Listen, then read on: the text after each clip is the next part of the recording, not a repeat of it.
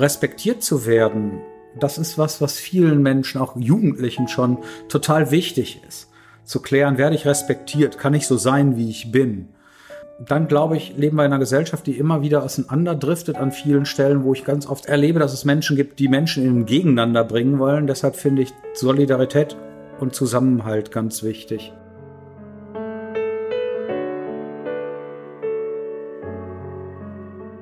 Sauna gehört für mich dazu, Spazierengehen gehört für mich dazu.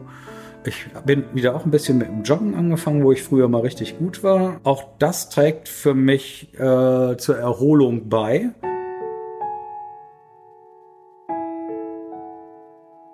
Die Zeit, wo Kirche ganz alleine Themen bespielt hat, die ist weitestgehend vorbei. Wenn Leben gelingen soll, und das gut sein soll in dieser Stadt und in dieser Welt, werden wir große Herausforderungen, die nicht an irgendeiner Grenze Halt machen, das haben wir ja gemerkt, nur gemeinsam wuppen können.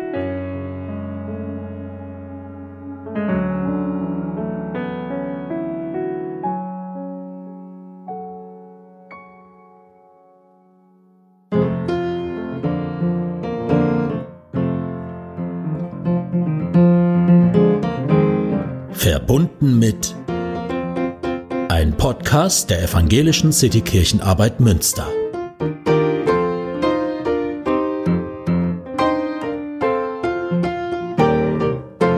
Herzlich willkommen bei Verbunden mit, dem Podcast der Evangelischen Citykirchenarbeit in Münster. Mein Name ist Moritz Gräper, ich bin Pfarrer der Auferstehungskirchengemeinde in Münster-Mauritz und beauftragt für Citykirchenarbeit. In diesem Podcast treffe ich unterschiedliche Menschen, um etwas über ihre Geschichte, ihre Arbeit, ihren Glauben und Haltungen, ihr Engagement, ihre Sicht auf Religion, Politik und Gesellschaft und ihren Blick auf unsere Stadt zu erfahren. Mein erster Gast heute ist 48 Jahre alt, ledig und lebt seit kurzer Zeit in Münster-Nienberge. Die letzten 17 Jahre war er Pfarrer in Steinfurt-Borghorst, hat neben der Gemeindearbeit auch in einer Realschule als Religionslehrer unterrichtet und hat sich im Bereich Notfallseelsorge sehr engagiert. Er ist hier in Münster jetzt mit seinem Büro neben der Apostelkirche, wo wir uns auch heute treffen, auf Abstand noch natürlich. Ähm, das ist mitten in der Stadt, schräg gegenüber vom Stadttheater. Mein Gast und ich kennen uns, weil ich in meinem Vikariat in seiner Nachbargemeinde in Burgsteinfurt gearbeitet habe. Deswegen duzen wir uns im Gespräch. Wir sind jetzt verbunden mit dem Superintendenten des evangelischen Kirchenkreises, Holger Erdmann. Hallo Holger, es ist schön bei dir zu sein, hier in deinem neuen äh, Büro in der Superintendentur im Kirchenkreis am Münster. Wie fühlst du dich? Ja, ist jetzt mein zweiter Tag hier und ich merke schon, dass ich mich natürlich erstmal an das neue Büro, an das ganze neue Setting, das drumherum gewöhnen muss, aber ich fühle mich nicht unwohl. Ich merke, wenn ich morgens aus dem Auto steige, dass ich gerne hier ins Haus komme, dass ich überall freundlich aufgenommen worden bin und das ist schon was, was gut für mich ist. Mhm. Jetzt sagst du morgens aus dem Auto steigen, da muss ich ja mal kritisch nachfragen. Wir sind jetzt in Münster, in der Fahrradstadt. Äh, hast du denn äh, auch eine äh, Leze, mit der du hier auch unterwegs bist? Auf jeden Fall. Und das ist noch nicht mal ein E-Bike, sondern eins, was noch so ganz normal mit Trampeln und Strampeln funktioniert. Mhm. Allerdings waren jetzt die ersten Tage auch gleich so, dass ich von hier aus weitergefahren bin nach Längerich und genau eine Dreiviertelstunde Zeit hatte, um von A nach B zu kommen. Und das funktioniert mit dem Fahrrad dann nicht mehr. Ja. Also ich habe es ausprobiert. Ich brauche 25 Minuten, um mit dem Fahrrad hier zu sein. Das ist darstellbar und machbar, wenn man weiß, okay, ich bleib hier aber wenn ich weiß, ich muss noch weiterfahren nach Steinfurt, Längerich oder sonst wohin, mhm. dann ist klar, dann wird es das Auto sein müssen. Auf jeden Fall. Und du äh, wohnst ja jetzt in Nienberge äh, als äh, deinem neuen Wohnsitz hier in Münster und bist ja gerade aus äh, Steinfurt-Borghorst hierher gezogen. Jetzt ist ja ähm, der ähm, die Position des Superintendenten ist für Kircheninsider bekannt. Da kennt man das, das ist sozusagen der Chef des Kirchenkreises. Aber wenn du jetzt noch mal ähm, jemanden, den du vielleicht triffst auf einer Radtour hier im Münsterland und ihr kommt ins Gespräch und jemand fragt dich, was machst du eigentlich von Beruf? Und du sagst Superintendent und der hat keine Ahnung, was das ist. Was gehört da eigentlich alles zu? Das sind im Grunde genommen mehrere Funktionen. Die Urkunde, die ich überreicht bekommen habe, die sagt so schön, dass man erstens der Dienstvorgesetzter aller im Kirchenkreis Arbeitender ist und zweitens aber auch der Seelsorger aller derjenigen ist, die im Kirchenkreis arbeiten. Und das gilt sowohl für Pfarrerinnen und Pfarrer als auch für die anderen Angestellten. Eigentlich heißt Superintendent ganz fies übersetzt Aufseher. Mhm. Ähm, so möchte ich natürlich mein Amt nicht ausfüllen und nicht ausleben. Ähm, aber ursprünglich ist dieses Amt schon auch als so eine Kontrollfunktion, mit einer Kontrollfunktion ausgestattet und soll dafür sorgen, dass im Kirchenkreis an allen Orten und allen Dingen es mit rechten Dingen zugeht. Aber uns ist, glaube ich, allen klar, dass ein Superintendent, so habe ich das im Interview vor kurzem auch mal gesagt, kein kleiner König ist, mhm. sondern Leitung funktioniert in der heutigen Zeit nur gemeinsam. Und ich sehe den Superintendenten eher so als denjenigen, bei dem die Fäden zusammenlaufen, der ähm, Dinge filtert, der Dinge weitergibt, äh, der Dinge auch koordiniert, zusammen mit den Gremien vorandenkt und zur Entscheidungsreife bringt aber dass das jetzt im Alleingang geschehen müsste, ähm, das ist nicht so. Wenn mich also einer fragt, was tut der Superintendent, dann würde ich sagen, er leitet in einer Gemeinschaft mit anderen einen Kirchenkreis und ein Kirchenkreis ist ein Gebilde, wo sich mehrere Gemeinden zusammengeschlossen haben. Mhm. Und äh, wenn du sagst, du bist äh, zuständig für alle Mitarbeiter des Kirchenkreises, das sind ja zum einen die Pfarrer, so wie ich, du bist ja auch mein Chef und mein Seelsorger damit, aber es gibt ja noch andere auch neben Pfarrern. Das ist ja ein bisschen bunter, glaube ich, noch im Kirchenkreis. Ne? Ja, es ist viel bunter. Mhm. Also da gehört der ganze Bereich der Kirchenmusik zu mit den Kirchenmusikerinnen und Kirchenmusikern. Da gibt es Pädagoginnen und Pädagogen, die dazugehören, Jugendreferentinnen, Jugendreferenten. Also das ganze breite Spektrum von dem, was wir haben an Menschen, die gerne, hoffentlich gerne in Kirche arbeiten, die gehören dazu. Das finde ich auch ganz wichtig, dass man von Anfang an gerade das deutlich macht und auch spürt und spüren lässt, dass ähm, diese Kirche sich nicht nur um Pfarrerinnen und Pfarrer dreht, Mhm. Das ist was ganz Wichtiges auch für mich. Ich möchte auch zum Beispiel Ansprechpartner der ehrenamtlich Predigenden sein, die in diesem Kirchenkreis unterwegs sind, der sogenannten Prädikantinnen und Prädikanten, die also nicht hauptberuflich ihr Geld damit verdienen, auf der Kanzel zu stehen, um zu predigen sonntags, sondern die das aus Spaß und Freude am Evangelium machen und sagen, ich habe mit Gott tolle Sachen erlebt, davon möchte ich weiter erzählen. Mhm. Ja, absolut. Ich äh, weiß ja auch in der Gemeinde, wo du jetzt ähm, bis vor drei Tagen Pfarrer warst, da hast du ja auch schon äh, länger im Team mit einigen Predikantinnen und Predikanten gearbeitet. Äh, da kann ich mir gut vorstellen, dass dir das ein Herzensanliegen ist. Ich würde gerne wissen, du bist ja, eigentlich ist dein Beruf ja Pfarrer. Ähm, und da kenne ich das selber auch, wenn man das Leuten erzählt, die ein Kennenlernen, dass manche das schon immer noch als ungewöhnlich empfinden, weil man trifft nicht jeden Tag äh, irgendwen, der Pfarrerin oder Pfarrer geworden ist. Sag doch noch mal, das fände ich ganz spannend auch zu hören, warum bist du eigentlich mal ursprünglich Pfarrer geworden? Ach, ich könnte jetzt einfach sagen, ich bin da so reingeschlittert, aber es war grundsätzlich so, dass ich in der Kirchengemeinde, aus der ich komme, im Ruhrgebiet, Wittenstockholm, dass ich da im Kindergottesdienst war, dass ich da Konfirmandenunterricht gemacht habe. Danach dann Teamer, so hat man das damals noch nicht genannt, sondern Kindergottesdiensthelfer, dass ich im Kindergottesdiensthelferkreis war, selber Kindergottesdienst gemacht habe, selber Jugendgruppen besucht und hinterher auch geleitet habe und irgendwann vor der Frage stand, Mensch, bei Kirche arbeiten, Leuten von Gott zu erzählen, für andere auch da zu sein, ist das was, was du dir hauptberuflich auch vorstellen kannst. Und eigentlich war so kurz vor der Oberstufe, also vor Klasse 11 klar, ja, das möchte ich gerne hauptberuflich machen. Und ich habe dann erstmal Theologie auf Lehramt und auf Pfarramt studiert ähm, und bin dann ja nicht Lehrer geworden für Englisch und Religion, sondern Pfarrer. Mhm. Ja, sehr schön. Das ist ja, glaube ich, auch für viele Kolleginnen und Kollegen ein Weg, dass man selber aus einer Jugendarbeit kommt und äh, Teamer geworden ist und äh, dadurch diese Arbeit kennt. Du kommst aus dem Ruhrgebiet ähm, und bist jetzt im Münsterland, ja auch schon länger. Auch Steinfurt ist ja äh, Westmünsterland. Äh, wie ist denn das für dich eigentlich als Kind des Ruhrgebiets? Hast du da noch so einen Blick für, was äh, unsere Regionen hier unterscheidet? Ach, das glaube ich schon. Also bevor ich vom Ruhrgebiet ins Münsterland gekommen bin, habe ich noch einen Schlenker ja übers Rheinland gemacht, habe vier Jahre in Bonn gewohnt, erst als Studi und habe dann hinterher auch noch an der Uni gearbeitet ähm, und bin dann 2000 äh, in diesen Kirchenkreis Münster gekommen und war wie kein Reckenfeld. Und das war erstmal maximaler Unterschied zwischen Bonn, Rheinland und Reckenfeld, kleiner Ort, relativ kleiner Ort im Münsterland. Ähm, wenn ich jetzt so mal unmittelbar Ruhrgebiet und Münsterland vergleiche, dann fällt mir ein Satz von einer guten Freundin von mir ein, die immer sagt, du darfst da wohnen, wo andere Urlaub machen. Das ist in Bezug auf Landschaft und Lebensqualität, glaube ich, auf jeden Fall was, was das Münsterland ausmacht und was das Münsterland prägt. Und äh, diese Freundin ist Pfarrerin im Ruhrgebiet, die hebt immer noch mal hervor, äh, wie die sozialen Unterschiede sind. Und das ist auch schon was, was ich weiß, aber auch immer wieder gesagt bekomme, äh, bei euch ist die Welt noch heile, bei euch ist die Welt noch in Ordnung.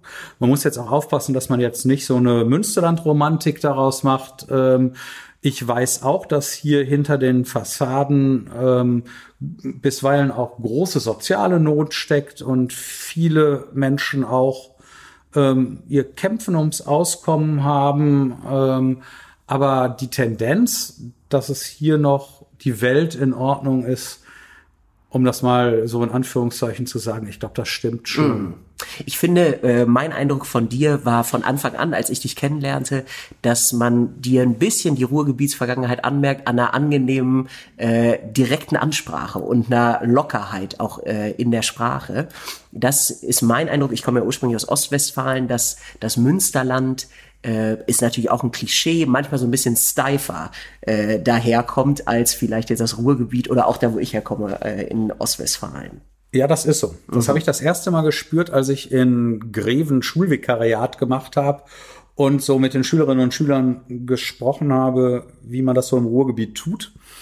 Ähm, da habe ich dann doch gemerkt, dass ich mit gebremstem Schaum hier fahren muss. Mhm. Mit einer anderen Ausdrucksweise, auch mit einem anderen ja mit einem anderen Tempo und einem anderen Sprachgebrauch. Ähm, da habe ich das so das erste Mal gemerkt und das ist schon so.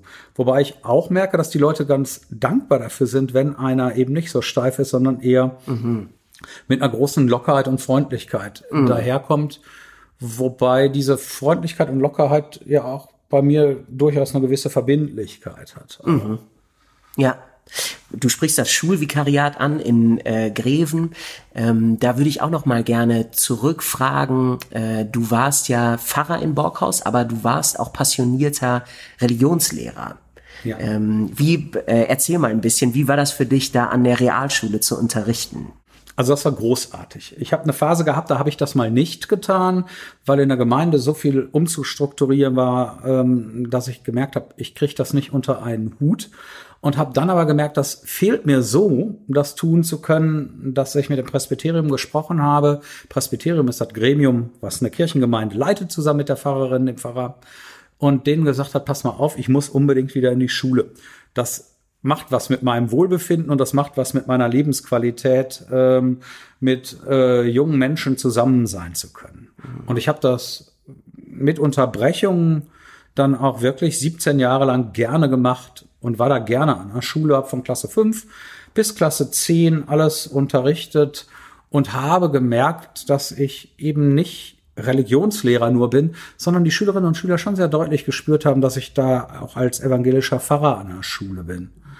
Und auch mit ihren Problemen, mit ihren Sorgen an mich herangetreten sind, ganz oft auch über Facebook zum Beispiel, ähm, oder über WhatsApp mich angeschrieben haben und gesagt haben, was ist los? Oder ähm, können wir Ihnen mal was erzählen? Und das war gut, dass das so sein konnte. Und es kam doch auch vor, dass Schüler, die bei dir Rallye-Unterricht hatten, dich auch dann gebeten haben, sie zu trauen zum Beispiel, ne? Ja, mhm. das gibt's auf jeden Fall. Ähm, das sind jedes Jahr so ein bis zwei Trauungen, die die aus der Schulzeit so rauskommen. Ja. Denn wenn ich jetzt so überlege, ich habe an der Schule angefangen 2003, das ist 17 Jahre her, da waren die, die damals in Klasse 10 waren, waren 16, 17, das heißt, die sind heute Anfang 30.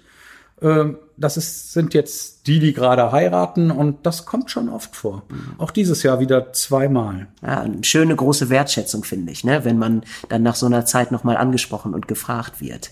Ja, finde ich auch. Ja. Das ist auch immer, das finde ich sowieso ganz toll zu sehen. Ähm, Steinfurt ist ja, ja, eher ein Dorf, sage ich jetzt mal. Ähm, man sieht sich also immer wieder und dann zu sehen und zu beobachten, wie aus den kleinen Schülerinnen und Schülern erwachsene Menschen geworden sind, die mitten im Leben stehen, die Verantwortung tragen. Ähm, das finde ich ganz toll. Also ich sehe die an unterschiedlichen verantwortungsvollen Stellen der Gesellschaft plötzlich wieder und denke, wow. Und der war jetzt mal 13, 14 und so ganz anders neben der äh, Schul, ähm, äh, neben dem Schulaspekt auch in Borkhaus und dass du Rallye-Lehrer und dann auch so Seelsorger für die Schüler warst, gibt's ja einen Bereich, in dem du intensiv gearbeitet hast und ich weiß nicht, vielleicht auch weiterhin eingebunden bist, das ist die Notfallseelsorge. Und ich glaube, Notfallseelsorge ist für viele, die ähm, auch vielleicht sonst gar nicht so eng an einer Gemeinde leben, einen Bereich von kirchlicher Arbeit, der ähm, sofort überzeugt von seiner Wichtigkeit her. Kannst du da auch noch mal einen Einblick geben, wie du in deiner Erfahrung als Notfallseelsorger das erlebst, was da eigentlich wichtig ist und wie du da gearbeitet hast?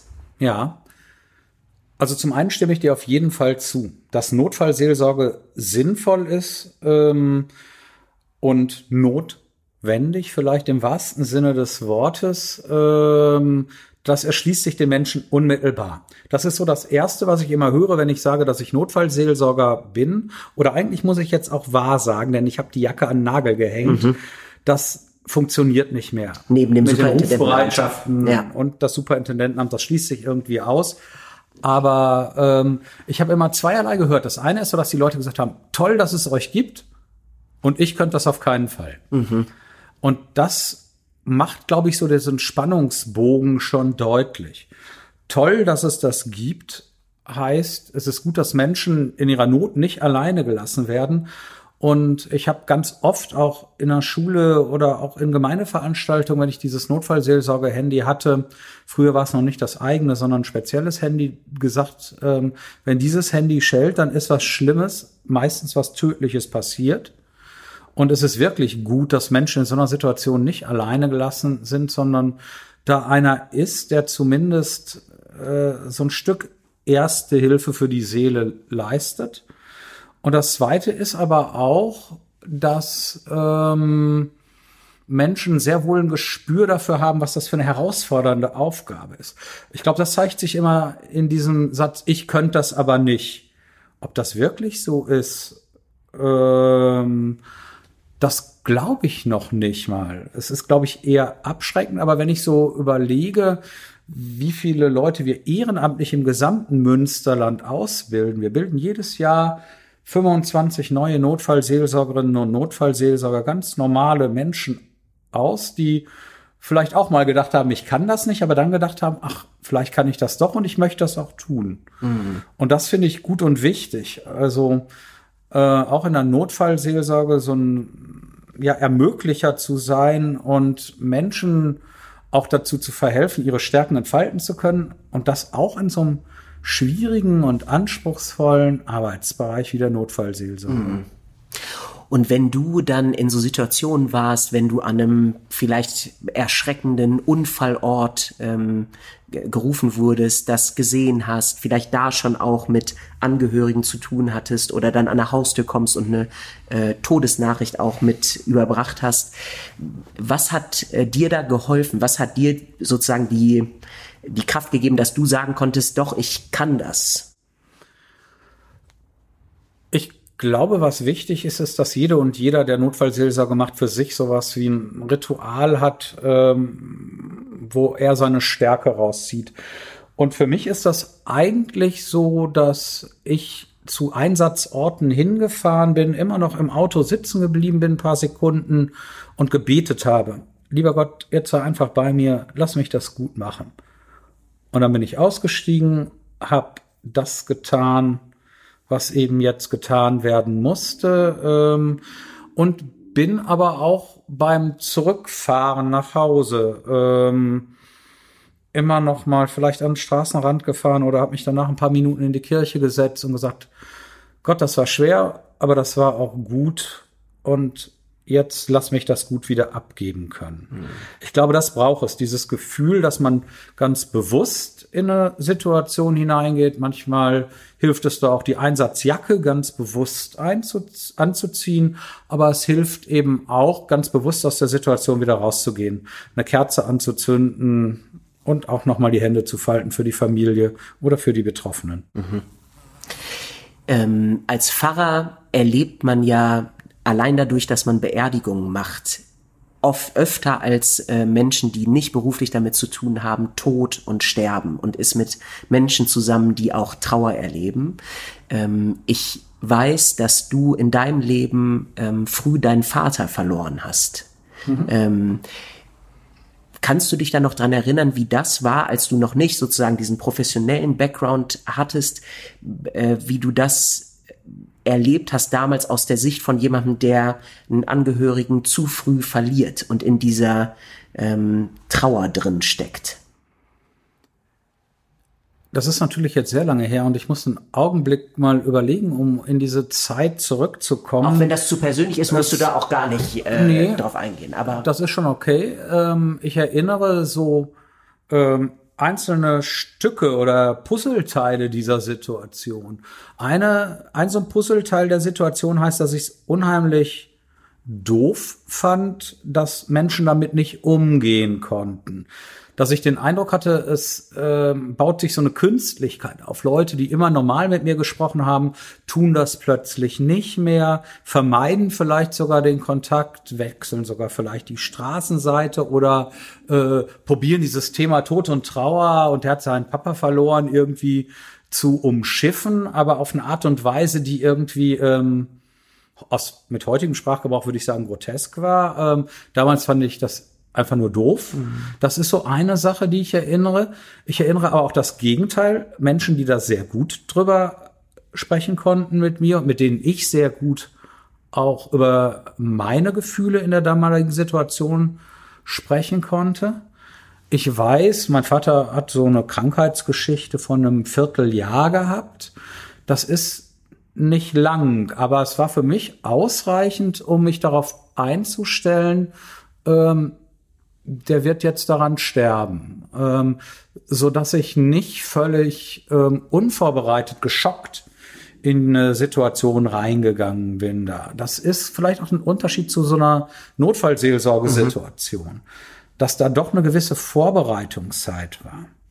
Und für mich war auch klar, ich bete jetzt nicht in dieser Zeit, dass er wieder gesund wird, weil mir das irgendwie unrealistisch vorgekommen wäre, mhm. sondern ich bete eher, dass das schnell geht und dass wir gut weiterleben können. Ähm, und das ist eine Erfahrung, die ich gemacht habe, dass ich damit gut weiterleben konnte. Mhm. Wie alt warst du da genau? Ich war 16. 16, okay. Ja, das ist natürlich äh, als Jugendlicher und ich glaube, dass das ähm, einige erleben, äh, diese Erfahrung, dass viele Menschen plötzlich nicht gut damit umgehen können und äh, dem vielleicht jemandem ausweichen, wo man weiß, der ist gerade in Trauer oder der erlebt gerade was ganz Schweres ja. und ähm, das äh, zeigt ja vielleicht auch, dass das für manche äh, einfach ein großes Tabu ist oder auch äh, große Unsicherheit dann äh, auslöst. Und das ist, wenn du auch sagst, dir hat es eigentlich geholfen, wenn Menschen da auch vielleicht einfach auch drüber sprechen konnten oder auch dir no, äh, in Anführungszeichen normal begegnet sind wahrscheinlich. Ne? Ja,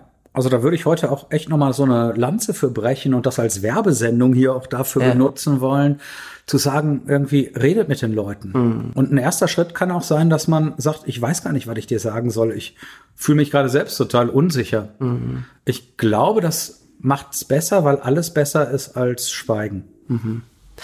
Ähm, Du sagtest gerade, das ist ein Unterschied äh, vielleicht gewesen zu einer ähm, typischen Notfallseelsorgesituation, wo dann doch eher so ein Schockmoment da ist mit dem Tod, weil der so überraschend kommt.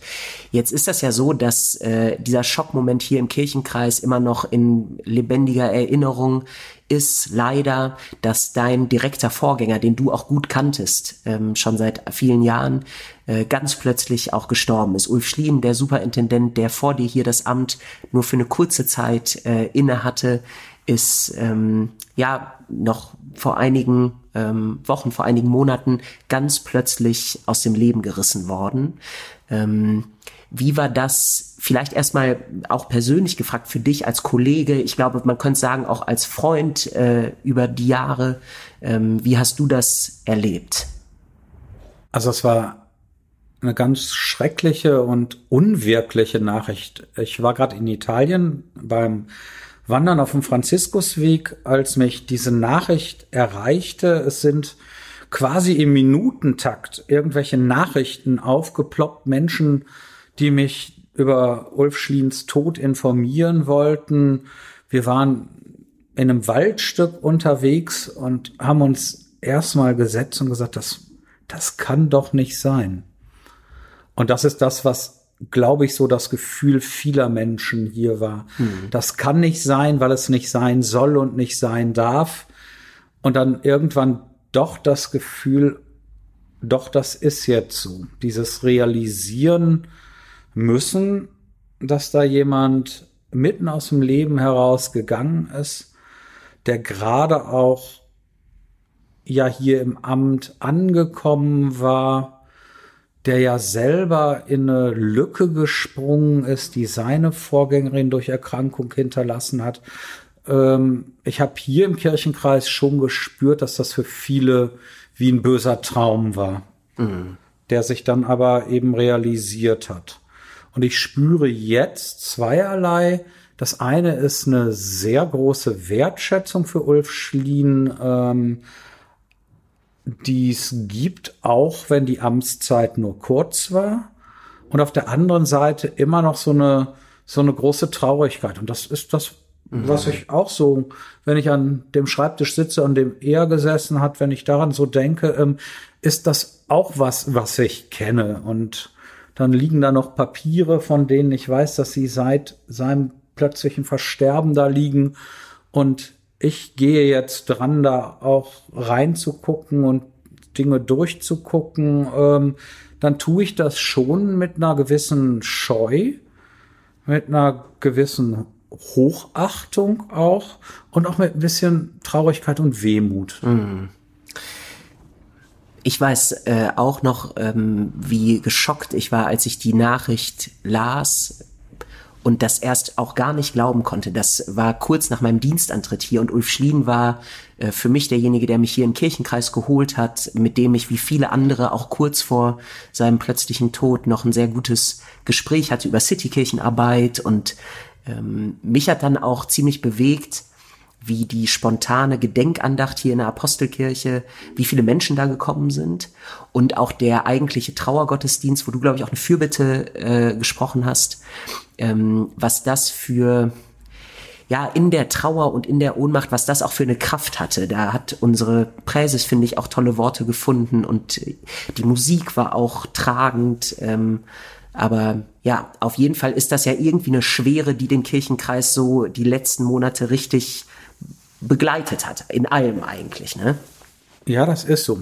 Das ist auf jeden Fall so und das ist auch noch nicht weg. Mhm. Aber ich habe auch den Eindruck gehabt, dass gerade in dem großen Trauergottesdienst, den wir hier hatten, ähm, der Kirchenkreis eine Form gefunden hat, ähm, Trauer auch in Worte und in Töne zu kleiden. Ich bin den beiden Kantoren, dem Kreiskantor und dem Popkantor, auch sehr dankbar dafür, dass ich diesen Gottesdienst auch in dieser musikalischen Form so erleben durfte und bin auch den Mitwirkenden, die Wortbeiträge hatten, die gepredigt haben, Gebete gesprochen haben, auch dem katholischen Stadtdechanten, der daran beteiligt war, sehr dankbar, dass wir uns gemeinsam durch diesen Gottesdienst hindurchgetragen haben. Mhm. Denn leicht war das auch für mich nicht. Das glaube ich. Das hat man auch gemerkt. Ähm, und ich werde auch die äh, Töne von den Improvisationen von Orgel und Klavier von Tears in Heaven, glaube ich, nie vergessen. Ähm, ja.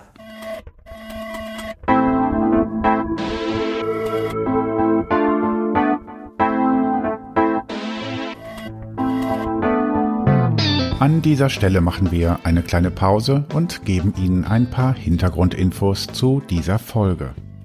Holger Erdmann ist als Superintendent der leitende Pfarrer des evangelischen Kirchenkreises Münster. Gewählt vom Kirchenkreisparlament, der sogenannten Kreissynode, leitet der Superintendent den Kirchenkreis in gemeinsamer Verantwortung mit dem Kreis Synodalvorstand. Eine weitere Aufgabe dabei, auch die Kirche nach außen zu vertreten. Mit circa 107.000 Mitgliedern ist der Evangelische Kirchenkreis Münster eine Gemeinschaft von evangelischen Kirchengemeinden, Einrichtungen und Diensten, von Greven im Norden bis Olfen im Süden und von Havigsbeck im Westen bis Behlen im Osten. In den jetzigen Grenzen bestehend seit 1953 erstreckt sich der Evangelische Kirchenkreis Münster über Teile der Landkreise Steinfurt, Coesfeld und Warendorf sowie die kreisfreie Stadt Münster. Als einer der größeren bildet er zusammen mit insgesamt 27 Kirchenkreisen die Evangelische Kirche von Westfalen, kurz EKVW. In Zahlen umfasst der Kirchenkreis 25 Kirchengemeinden, 26 Kindertageseinrichtungen, dazu Jugendarbeit und Erwachsenenbildung, verschiedene Spezialseelsorgeaufträge in Krankenhäusern, Schulen und anderen Einrichtungen.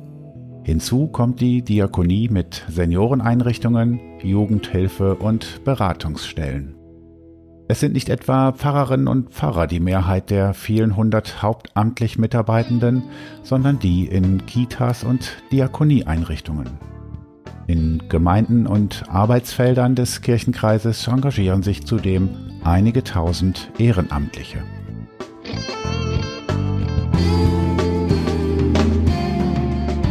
Und jetzt sind wir wieder verbunden mit Holger Erdmann. Jetzt sind wir ja in einer Zeit, es ist sozusagen dein Start hier, Arbeitstag Nummer zwei im, im Kirchenkreis. Und eine ganz andere Form sozusagen der Krise ist über alle gekommen, jetzt seit einigen Wochen. Und zwar ist das Corona. Das hat äh, äh, alle in der Gesellschaft betroffen, auch die Kirchen und jetzt dich ganz unmittelbar beim Weggehen aus Borkhorst, wo du viele Jahre lang Pfarrer warst und sehr verwurzelt warst, sehr bekannt und jetzt auch den Neustart hier. Eigentlich beides Ereignisse, die mit großen Partys und großen Empfängen und offiziellen Reden und äh, viel gesellschaftlichem verbunden gewesen wären und all das war jetzt nicht möglich. Wie hast du das erlebt, diesen Übergang unter diesen besonderen Bedingungen? Das fühlt sich schon seltsam an, aber ich bin keiner, der mit Situationen groß hadert, sondern ich bin eher einer, der auch ungewöhnliche und krisenhafte Situationen gerne gestaltet. Also würde ich da so die Überschrift drüber setzen, wir machen mal das Beste draus.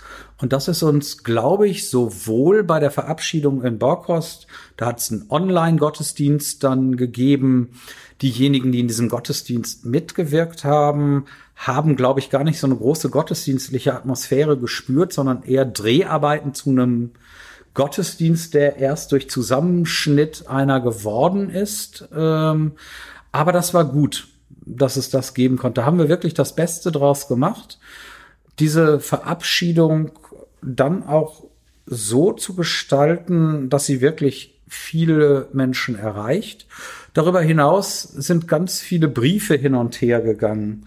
Ich habe mich bei der Bürgermeisterin, bei allen Schulleiterinnen und Schulleitern ähm, im Altenheim und bei vielen Menschen mehr mit einem Brief verabschiedet. Ähm, bei all denjenigen an Honoration, wie man das immer so schön nennt, die also Rang und Namen haben in der Stadt Steinfurt, die normalerweise eingeladen gewesen wären zum großen Gottesdienst und zum Empfang, die habe ich alle mit einem Brief bedacht, in dem ich mich verabschiedet habe und äh, habe sehr viel Post auch zurückbekommen.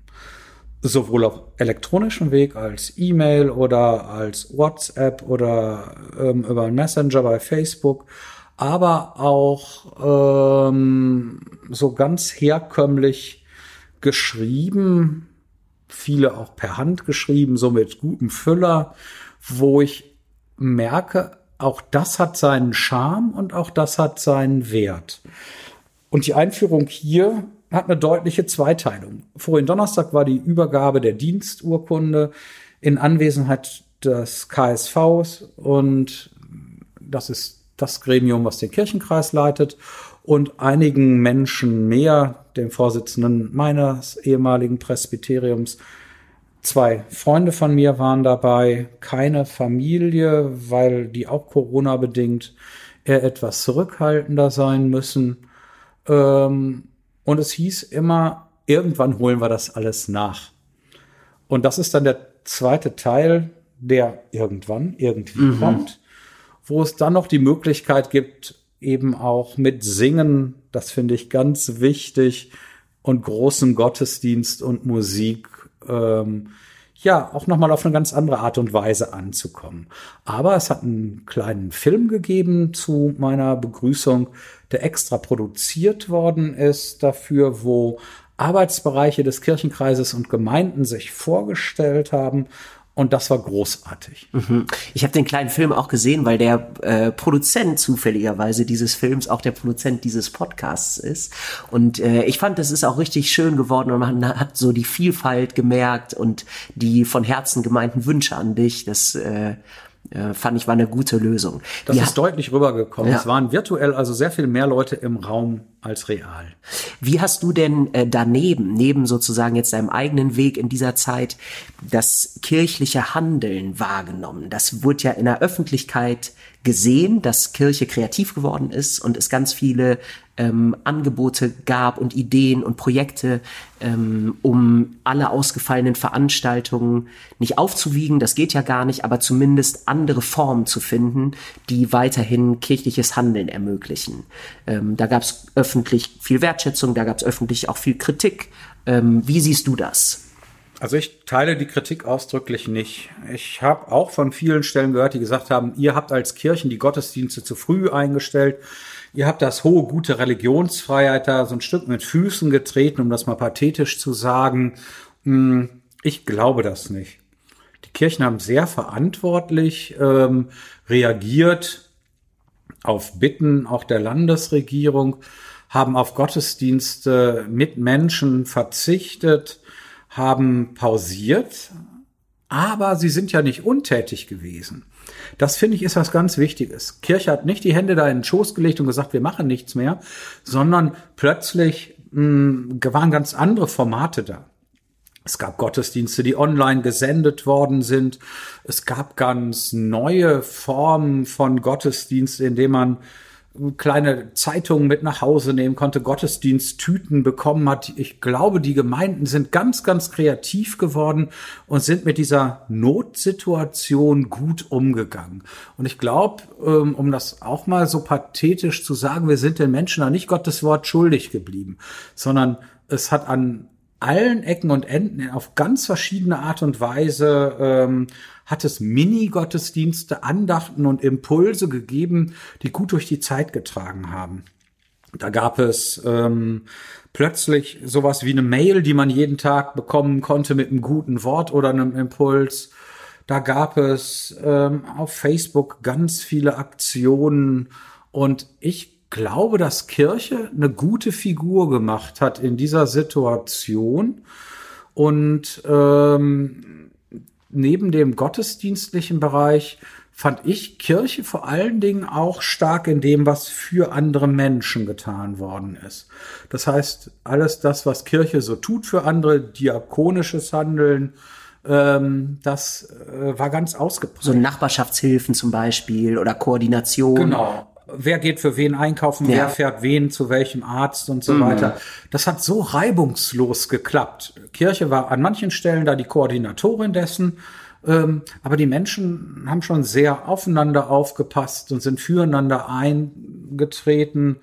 Ähm, und das ist was, wo ich finde, dass Kirche ähm, was getan hat, wo sie auch schon stolz auf sich sein kann. Ja, ich äh, habe auch so ein bisschen den Eindruck, dass äh, sozusagen die Zwangspause von vielen Terminen und festen Veranstaltungen zwar natürlich sehr schade war auf der einen Seite, besonders was Konfirmationen angeht für die Familien, für die Konfis, ähm, aber dass für die Pfarrer viele der Dinge, die ausgefallen sind, auch dazu geführt haben, dass gefühlt auch mal Raum wieder da war, um kreativ zu werden und um Dinge zu entwickeln und ähm, neu anzustoßen. Das, man muss ja ein bisschen vorsichtig sein mit immer der Chance in der Krise und äh, so das Posi aber ich finde, da ist immer was Wahres dran, dass äh, eben diese Zeit dann auch für was Gutes genutzt wurde. Das glaube ich auch. Also wir haben nochmal neu und anders gelernt zu gucken, was ist wichtig und was ist unwichtig. Also unsere Prioritäten auch nochmal anders zu setzen. Dazu bestand wirklich auch die Chance und die Gelegenheit und auch die Notwendigkeit, das zu tun. Und wir haben gelernt, uns auf neue Arbeitsformen ganz, ganz schnell einzustellen. Ich habe an anderer Stelle mal gesagt, es ist äh, Kolleginnen und Kollegen gelungen und auch mir selbst plötzlich so einen Sprung von zehn Jahren in die Zukunft zu machen, was die Nutzung digitaler Medien anging, was die Entwicklung neuer Formate anging. Ähm, und da glaube ich, dass das auch was ist, was wir vielleicht ähm, aus der Krise mit in den Alltag hinüber retten sollten. Dass wir gucken, wo hat uns denn dieser Krisenmodus auch geholfen? Wo hat er uns auch gezeigt, dass das, was wir so als normal vorher angesehen haben, nicht so sein muss und nicht so bleiben muss? Und wo hilft es uns auch, Strukturen zu verschlanken und auch einfach schneller zu werden, ähm, um dann wieder Zeit zu haben, um kreativ zu sein? Mhm. Ähm, ich möchte mal nochmal auf ein Thema zu sprechen kommen, was äh, mich natürlich interessiert, denn dieser Podcast ist ja ein Angebot der Citykirchenarbeit Münster.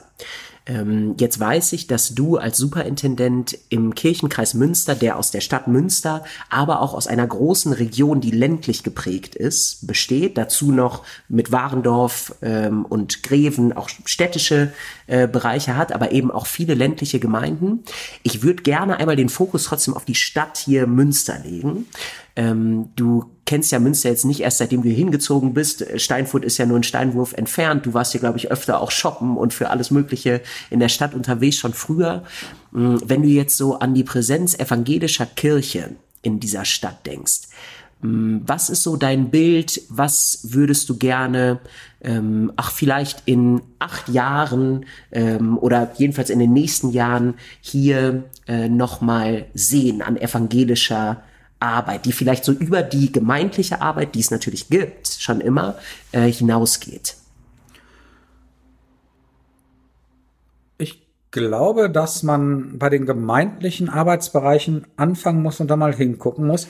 Ich habe die Erfahrung gemacht, dass hier jede Gemeinde, die in Münster Innenstadtbereich oder Münster Stadtbereich ist, so ihr eigenes kleines Profil und ihren eigenen kleinen Diamanten auch hat. Das ist bei der einen Gemeinde die Kirchenmusik, das ist bei der anderen Gemeinde äh, die große ökumenische Weite. Bei einer dritten Gemeinde ist das das soziale Engagement und das Eintreten für Schwächere in der Gesellschaft, ähm, auch mit dem Schwerpunkt ähm, der Integration. Das ist für eine vierte Gemeinde vielleicht eine sehr ähm, pointierte Frömmigkeitsstruktur. Und ich glaube, dass diese einzelnen Diamanten oder Schätze, so will ich das mal nennen, ähm, dass die gut leuchten können müssen. Und ich, wenn ich so in acht Jahren mir diesen Kirchenkreis vorstelle, dann möchte ich, dass wir diese, diese Edelsteine ähm, vielleicht über Gemeindegrenzen hinweg zum Leuchten bringen so dass ähm, man nicht sagt, äh, okay, dieses Arbeitsfeld Ökumene ist in der Kirchengemeinde XY behaftet, sondern dass wir uns noch mehr als ein Wir, als eine große Gemeinde verstehen, die sagt, ähm, und unsere ökumenische Arbeit findet ähm, an dem und dem Ort statt. Also ähm, ich würde gerne in kirchlichen Orten denken, und die voranbringen und stärker feststellen und äh, sagen, es gibt bestimmte Themen und bestimmte Arbeitsbereiche, für die wir als evangelische Kirche stehen wollen. Das wird auf der einen Seite auf jeden Fall das Thema soziale Gerechtigkeit sein. Ähm, ich glaube, wir werden nach Corona jetzt auch erleben, wie ähm, das soziale Gefüge auch noch mal ins Wanken gerät an vielen Stellen und wir werden als evangelische Kirche ähm, da auch ähm, ja ein Wort mitzureden haben und hinzugucken haben, äh, wie geht es Menschen und wie können wir Menschen auch unterstützen und Menschen Teilhabe geben am gesellschaftlichen Leben, Also das wird ein Thema sein. Ich glaube, Kultur und Bildung wird ein Thema sein, was in Münster ähm, immer bespielt werden wird, ähm, auch durch die Nähe zur Universität und durch die ausgeprägte Schullandschaft hier auch, aber auch durch die ausgeprägte Kulturlandschaft. Und da wäre es schön, wenn evangelische Kirche ähm, sich in diese ja in diese Arbeitsfelder, die es ohnehin in der Stadt gibt, einbringen würde als eine Stimme, als ein so ein Mosaikstein. Ich glaube, ähm, die Zeit, wo Kirche ganz alleine Themen bespielt hat, die ist weitestgehend vorbei. Also wir müssen lernen, so hat das ein Kollege von mir bei meiner Verabschiedung ganz schön gesagt, dass wir äh, nicht mehr Monopolisten, sondern Mitbewerber sind. Das gilt für evangelische Kirche hier im katholischen Münsterland sowieso immer. Aber ähm, ich finde, das ist auch nicht schlimm und ist kein Nachteil, sondern ich würde eher mal sagen, wir bringen unsere Stimme und das, was wir können, ein in die Arbeitsfelder und in die Dinge, die gerade ohnehin gesellschaftlich relevant sind. Und ob in acht Jahren jetzt noch was dazugekommen sein wird, von dem wir heute noch gar nicht wissen, was es ist, ähm, na, wir sehen an Corona, wie schnell das gehen kann. Ähm, das kann ich noch nicht absehen, aber ich ähm, glaube, wir werden auch an mancher Stelle enger zusammenrücken und werden ähm, lernen müssen, gerade auch als verschiedene Protagonisten, als verschiedene Player quasi ähm, von evangelischer Kirche mit einer Stimme ein buntes Bild den Leuten vor Augen zu stellen. Das höre ich als äh, junger äh, Pfarrer jetzt äh, in meinem ersten Dienstjahr hier in Münster äh, ganz aufmerksam und gerne, dass du einmal in so kirchlichen Orten auch denken möchtest und sozusagen diesen Teamgedanken bei allen unterschiedlichen Prägungen und Schätzen, die es an verschiedenen Orten zu holen gibt, äh, betonst weil ich das auch so empfinde, dass es wichtig ist, äh, weniger in Konkurrenzen zu denken, was äh, auch, wo evangelische Kirche nicht nur in Münster, sondern generell, glaube ich, manchmal auch ganz gut drin war in der Vergangenheit, äh, gerade wenn man nah beieinander liegt und anders geprägt ist, ähm, sondern äh, sich gegenseitig äh, als Bereicherung und als ja vielfältige Player vielleicht im selben äh, Spiel sieht ähm, und mit derselben Botschaft sowieso, die man äh, verkörpern will. Also das finde ich ganz wichtig. Also in Konkurrenzen zu denken ist, glaube ich, was, ähm, was uns nicht voranbringt und was wenig hilfreich ist. Mhm. Sondern ich denke eher, wir sollten uns als, als ergänzende Menschen da wahrnehmen. Das ist auch was, was durchaus so im gesamtkirchlichen Trend liegt und immer wieder diskutiert wird unter so einem Stichwort, das interprofessionelle Teams heißt.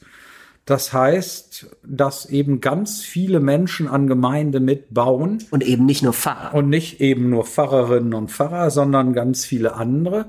Und was meine spezielle äh, Eigenart dabei ist, so nenne ich das mal, ist, dass ich das nicht nur hauptamtlich denken will, sondern ich finde, zu diesen interprofessionellen Teams gehören auch die Ehrenamtlichen, die an vielen Stellen sehr, sehr umfangreich sehr verlässlich äh, Aufgaben übernehmen, auf jeden Fall mit dazu. Mhm. Die denke ich immer ähm, damit und kann mir das auch in Zukunft gar nicht anders vorstellen, als ähm, das Ganze bunt zu denken. Mhm. Vielleicht wie so ein Bienenstaat oder Ameisenstaat, wo am Ende klar ist, es soll ein gutes, süßes Produkt bei rauskommen. Mhm was machen eigentlich die ganzen ähm, schlechten Allgemeinnachrichten mit dir jetzt gerade in dem Leitungsamt hier als Superintendent. Ne, wir haben vor einigen Monaten diese Studie gehabt, bis 2060 sinkt die Mitgliederzahl in den Kirchen höchstwahrscheinlich noch mal viel dramatischer, als wir es äh, erahnt hatten. Ähm, jetzt durch Corona wird, äh, werden zurückgehende Kirchensteuermittel sehr viel schneller auf uns zukommen, als wir das bisher gedacht haben. Ähm, überhaupt sinkt die Plausibilität von katholischer und evangelischer Kirche und die Relevanz bei vielen Menschen im Leben. Ähm, wie was macht das mit dir vielleicht? Oder wie gehst du äh, damit um, um nicht deinen Mut und deine Zuversicht, die ich aus deinen Worten raushöre, zu verlieren? Also das möchte ich mal sagen, was es nicht mit mir macht. Es macht mich nicht pessimistisch und es macht mich auch nicht irgendwie traurig, sondern ich empfinde das als ein Ansporn. Ich finde das als ein Ansporn, auch sich auf neue Wege zu wagen. Und ähm, vielleicht werden wir irgendwann mal sagen, ja, es gibt ein Vor Corona und es gibt ein Nach Corona. Und Corona hat viele Dinge beschleunigt und nochmal ganz anders in Gang gebracht. Aber vielleicht hat es uns auch eine Freiheit gebracht, ähm, Dinge zu denken und auch wagen zu denken, ähm, die wir uns unter normalen, in Anführungszeichen, Umständen ähm, nicht getraut hätten mhm. zu denken. Wo wir irgendwie nicht gesagt hätten, ähm, wir gehen da jetzt mal ohne Schere im Kopf ran. Wir denken ohne Balken, ohne irgendwas und ähm, Vielleicht denken wir auch manches Mal ganz radikal und radikal heißt ja von der Wurzel her, wenn man das im Wortsinn mhm. versteht, von der Wurzel her anders, damit was Neues wachsen kann. Also ich denke, dass das eher was für mich ist, was mich in Bewegung bringt und eher wie ein Motor ist. Kein Mensch sehnt sich nach Kirchensteuereinbrüchen, kein Mensch sehnt sich nach Mitgliederschwung in der evangelischen Kirche. Aber ich bin nicht bereit, das einfach stumm zu erleiden, sondern ich möchte das gestalten. Ja. Da sind, äh, glaube ich, viele, äh, ich kann das auf jeden Fall von mir sagen, auch mit an Bord, die noch einige Dienstjahre äh, vor sich haben ähm, und die das äh, auch so sehen. Ich möchte jetzt noch mal von dem Kirchentalk so ein bisschen äh, wegkommen und ein paar kurze Fragen nur stellen. Vielleicht auch äh, gerne mit der Bitte um äh, kürzere, direkte äh, Antworten, die noch mal ein bisschen mehr auf dich als Person, was dich so umtreibt, was dich prägt, was du gerne leiden machst, ja. äh, mehr eingeht. Weil es gibt ja ein großes Interesse, dich auch ein bisschen kennenzulernen für die Leute, die bisher dazu noch nicht so die Chance hatten. Die erste Frage in Corona-Zeiten ist das jetzt gar nicht so möglich. Wer weiß, wie das diesen Sommer wird. Aber unabhängig von Corona, wie verreist du eigentlich gerne?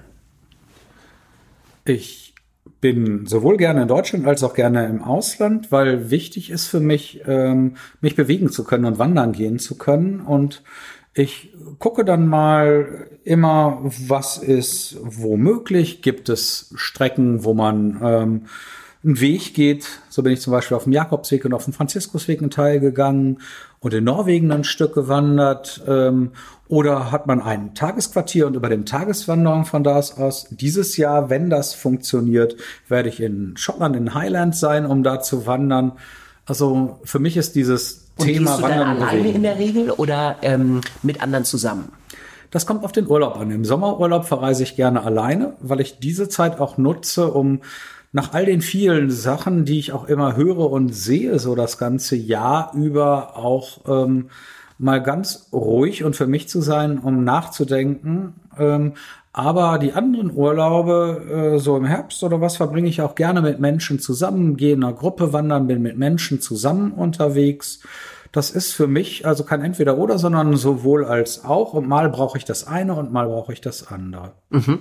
Dann mal zu den Dingen, die du gerne so also für einen entspannten Abend äh, dir zu Gemüte führst.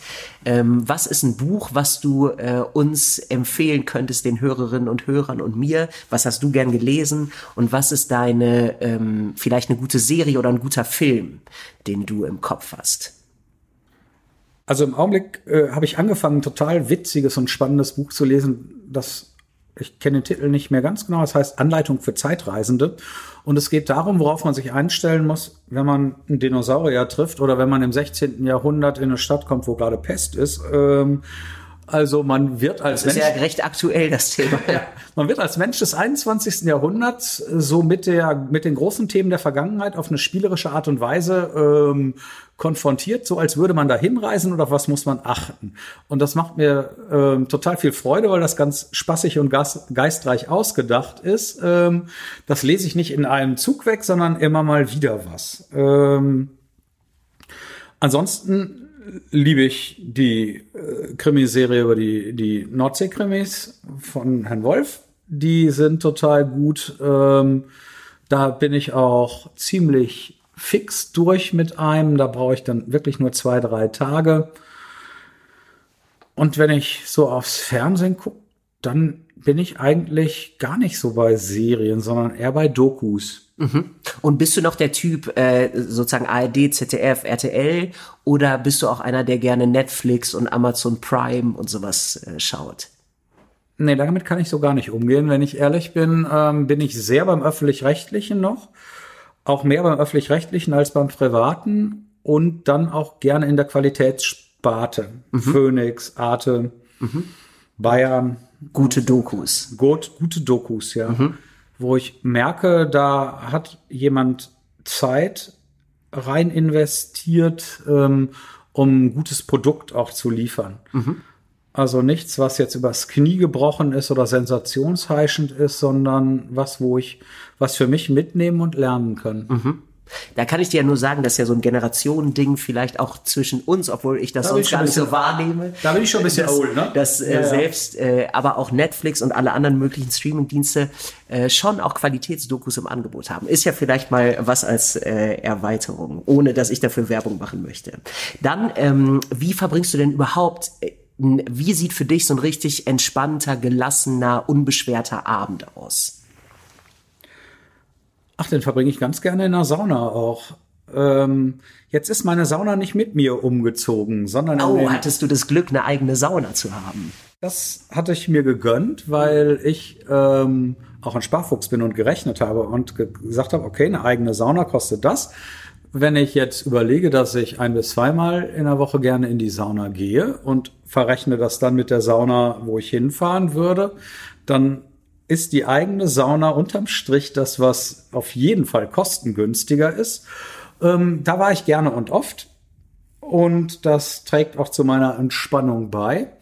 Und da muss ich jetzt erstmal gucken, wie ich diese Lücke fülle. Mhm. Ähm, gerade weil auch öffentliche Saunas gerade äh, immer noch ein Problemkind der Hygienemaßnahmen sind, sozusagen. So ist das. Es wird ja irgendwann wieder vorbei sein, ja. hoffe ich. Ähm, aber ähm, Sauna gehört für mich dazu, Spazieren gehen gehört für mich dazu. Ich bin wieder auch ein bisschen mit dem Joggen angefangen, wo ich früher mal richtig gut war. Mhm. Ähm, auch das trägt für mich äh, zur Erholung bei. Und ich bin ganz gerne im Garten, ropfe und zupfe hier ein bisschen, pflanze da was, schneide da ein bisschen rum ähm, oder sitze da einfach auch nur mit einem Glas Wein. Jetzt, wo es so heiß ist, mit einem weißen, gekühlten. Ja. Im Winter sitze ich dann eher drin.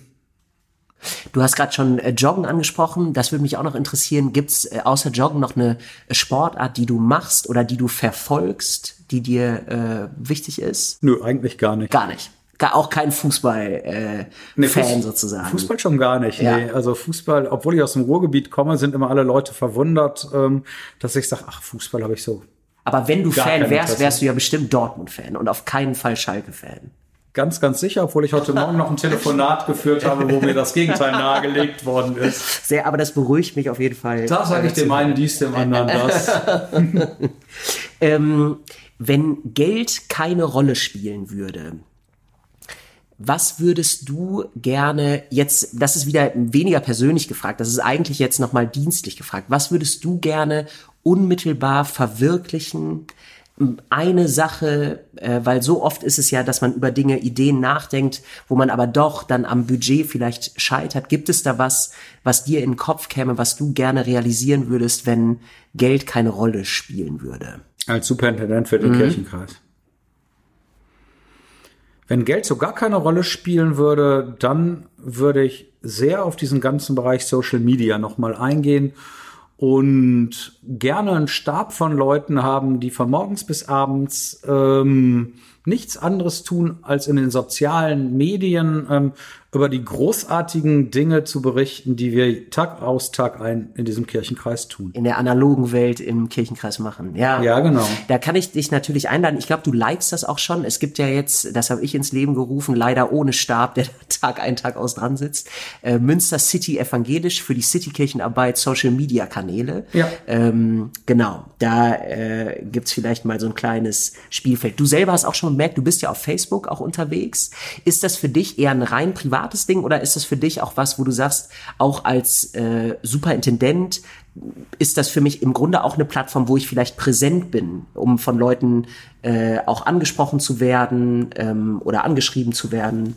Ja, eher so. Also ich habe es bisher immer so begriffen, dass ich das auch als ein Teil meines Dienstes, auch als Service für Menschen mit anbiete, als einen Kanal, mich kennenzulernen, Kontakt mit mir aufzunehmen, wo die Schwelle, eine Pfarrerin, einen Pfarrer zu kontaktieren, auch einfach niedrig liegt. Ähm, das heißt für mich, ich lehne ähm, kaum eine Freundschaftsanfrage ab, sondern nur, wenn sie mir dubios und seltsam erscheint. Ähm, das heißt, ich reagiere auf das, was mir da geschrieben wird. Ich poste oder habe in der Vergangenheit sowohl private als auch dienstliche Dinge gepostet. Ähm, wobei mir klar ist, dass ich eine Person des öffentlichen Lebens bin und jetzt nicht die allerprivatesten Dinge da zur Schau stelle. Aber das sollte man im Umgang mit sozialen Medien sowieso drauf haben, wo die Grenze ist dessen, äh, mit dem man sich gerne in der Öffentlichkeit zeigt. Und ganz ohne Persönliches ist das ja auch uninteressant, weil es dann unauthentisch schnell auch wird. Ne? So ein bisschen Ja. äh, preisgeben äh, gehört ja sozusagen zum Game im, äh, ja, sonst wird so Medien zweidimensional. Ne? Ja.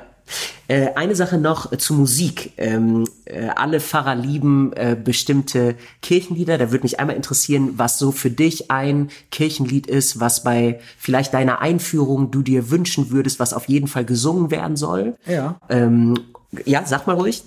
Also für mich ist das ein Weihnachtslied. Und das ist das Weihnachtslied, was unter der schönen Nummer 34 im Gesangbuch steht. Freut euch, ihr Christen alle. Ähm, das ist jetzt übrigens zu Pfingsten zu meiner Verabschiedung als Orgelvorspiel gespielt worden. Ähm, ich freue mich schon drauf, das in der Apostelkirche vom Kreiskantor mit allen Registern laut und breit gespielt zu hören. Ja, da wird sich Herr Konrad Paul nicht lumpen lassen, äh, schätze ich mal. Das drohe ich ihm hiermit schon das- an, dass ich das laut hören will. Ja.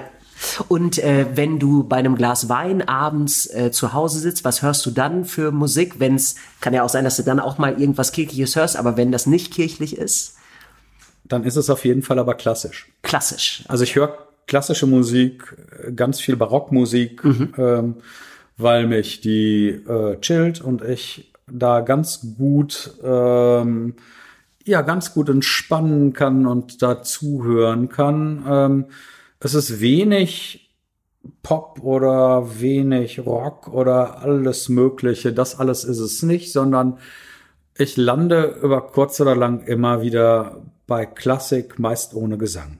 Man hört, dass du hast eine ja auch eine kräftige Gesangsstimme und so, aber spielst du sonst auch ein Instrument? Ich spiele selbst Klavier und Orgel ein bisschen und Gitarre. Ah ja. Ja, sehr schön. Jetzt äh, wäre ich schon äh, bei meiner letzten Frage äh, für äh, dich angekommen, dass ich klau das ein bisschen aus einem Format Hotel Matze, wo der Interviewer immer seinen Gästen diese Frage stellt. Da ist die Szene, aber der Alexanderplatz in Berlin. Ich stelle dir die Frage mit dem Domplatz in Münster. Stell dir vor, ähm, du hast auch, ohne dass da Geld eine Rolle spielt, eine riesige Plakatwand, die alle Menschen sehen, die über den Domplatz wandern, für eine Woche. Was würde auf dieser Plakatwand stehen? Das braucht eine Pause zum Denken. Auf jeden Fall, das ist auch in Ordnung.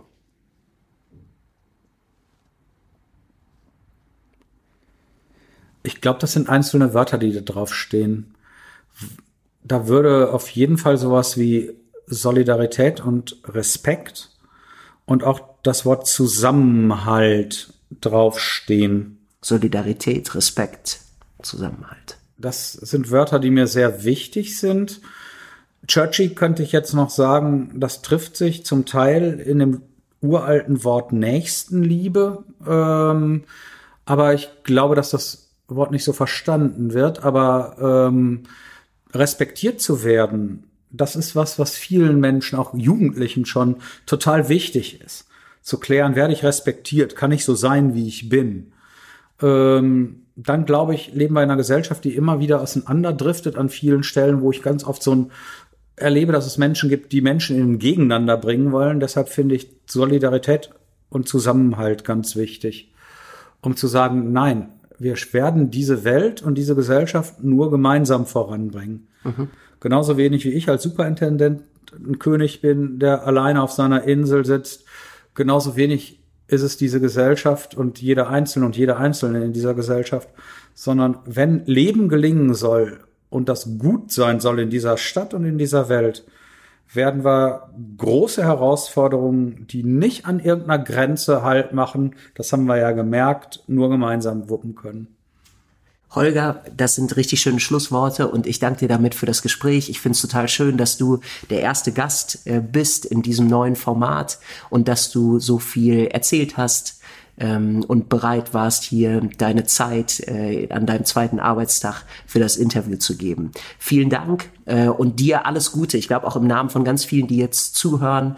Äh, da sind ganz viele Menschen, die ähm, Hoffnung natürlich auch mit dir als neuem Superintendenten verbinden und dir vor allem aber alles Gute wünschen, Gottes Segen für die Arbeit ähm, und sich freuen, dich irgendwann analog bei vielen Gelegenheiten kennenzulernen. Danke.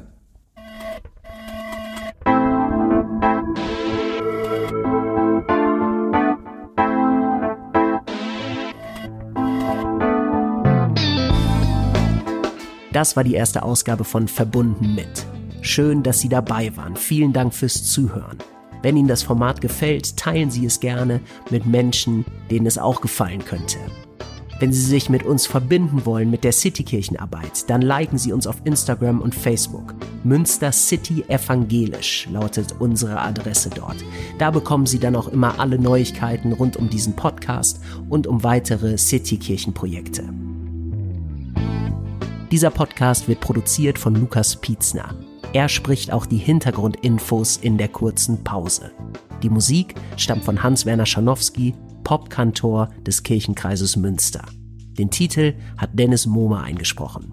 Mein Name ist Moritz Greper. Ich wünsche Ihnen alles Gute und sage bis bald.